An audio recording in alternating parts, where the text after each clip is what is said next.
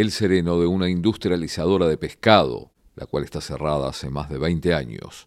Denunció en el balneario Costa Azul que desconocidos habían ingresado a la planta a destrozar vidrios. Dijo que el otro día se encontró con un artefacto en una ventana de la planta. José Lo Cuello, sereno de la ex industrializadora de pescado, decía. Hace como siete o ocho días me rompieron las dos ventanas, ¿viste? Ahí abajo del apartamento de la fábrica. Bueno, por supuesto no salía afuera. Cuando salí a la terraza vi que salían corriendo, ¿viste? Pero no bajé. De noche no, no, no, no salgo. Bueno, al otro día vi que habían roto, ¿viste? Las ventanas y eso con piedra. Y tal, llamé a la policía. Puse unos cartones la, en la ventana para... Y al día, después, otro día después, salgo afuera con un amigo, andamos recorriendo ahí y veo el artefacto ese en la ventana, ¿viste? Digo, oh, qué cosa más rara esto.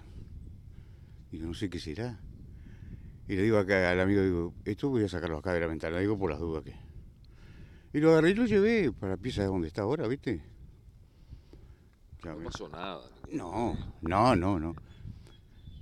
Llamé a la policía de nuevo, vinieron, vieron allí donde está en la pieza el, artefacto y dice, dice, bueno, digo, ¿y no lo llevan? Dice, no, no, la fiscal tiene que dar la orden. Pero pasaron 10 días y, y seguía ahí, y siguió ahí, está ahí todavía. Por eso te digo, no sé artefacto trucho sin duda. Eh, yo calculo, sí. Sí, ni que tal vez.